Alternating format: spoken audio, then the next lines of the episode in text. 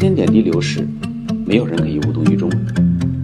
亲爱的各位家长好，我是戴维老师，欢迎您来到由我主持的这期互联网教育电台节目《教育的观点》。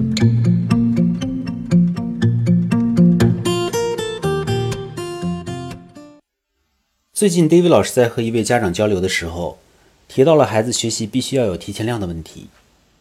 现在很多所谓的教育专家，往往理论与实践脱节，既不关心也不懂得实际生活，他们仿佛与现实生活隔绝了。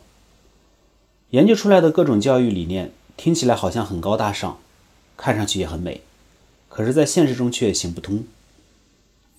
以即将进行的中考改革来说，应该说这是非常积极有益的教育尝试，大的方向也是对的，值得肯定。但能否真正给孩子做到减负，却要有待时间来证明。因为教育的问题并不仅仅在其自身，而是一个系统性的社会问题。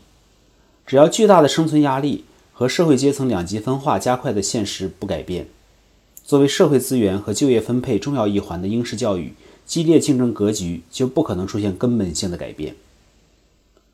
具体到孩子的中学教育。很多教育专家都倡导所谓的素质教育和快乐教育，都希望能让孩子有一个快乐的童年。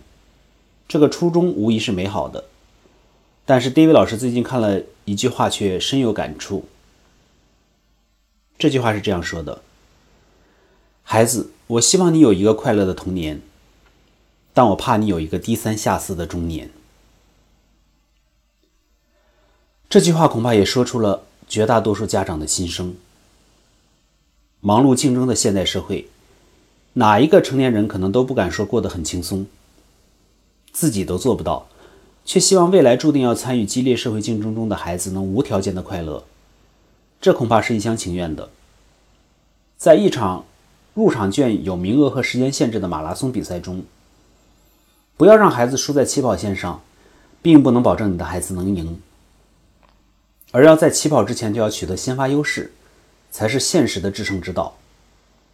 没有人说你不能在比赛中提前抢跑，等到发令枪打响再出发的人，别的孩子早跑出去三圈了，追起来谈何容易？因此，教育要有提前量，就变得特别的重要。我所接触的学生中，几乎所有成绩比较好的学生家庭，都在提前学习课程，而很多家长希望像自己过去上中学时的教育那样。仅仅上课跟着老师认真听听讲，就能取得好的名次成绩，将变得非常困难。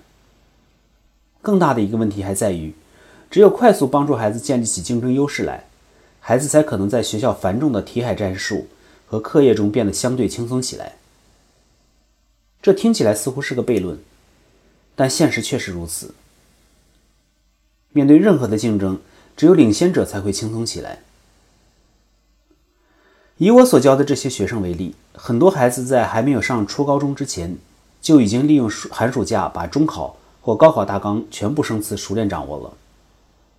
而跟着学校里亦步亦趋教学，学到学到初三、高三还掌握不了大纲词汇的学生大有人在。毫无疑问，如果孩子在中高在寒暑假就把中高考大纲全部生词掌握，那么以这样的实力，孩子在升学考试之中。在各自的学校取得去呃年级或班级第一名，就是再自然不过的事情了。接下来，孩子的外语学习将会变得非常的轻松，因为上课全都能听得懂。对于别的孩子来说，艰涩的生词，对于他们来说不过是随随堂在温习。而那些没有学习提前量的孩子，每次课都还在为新学的单词预习复习，死记硬背，背了忘，忘了背。耗费了大量的时间，同时又要面对那么多科目的学习，学生又怎么可能有轻松可言？再次强调，面对任何一场无法避免的淘汰赛，只有领先者才会轻松。越是落后者，时间和步伐就会变得越沉重，甚至积重难返。很多家长会固守着过去的学习和教育经验，却不明白这个世界在发生迅猛的变化，旧有的经验。是无法面对现实的激烈竞争的，就像你无法用过去的房价买到现在的房子一样。十年前世界冠军的成绩，可能今天连奥运会入选资格都进不去。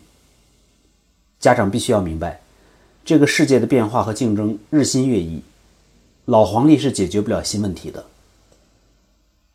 而在所有的竞争中，要想变得轻松，就必须要领先。好的，我们这期节目就到这里，期待您的宝贵意见。我的 QQ 邮箱是二三七六零九幺七四 at QQ 点 com。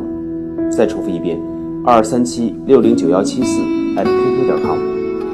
同时，欢迎您关注戴维老师的微信教育公众号“中高考英文快速提分课堂”。有关于孩子英文学习的任何问题，可以随时交流分享。期待下次节目再见。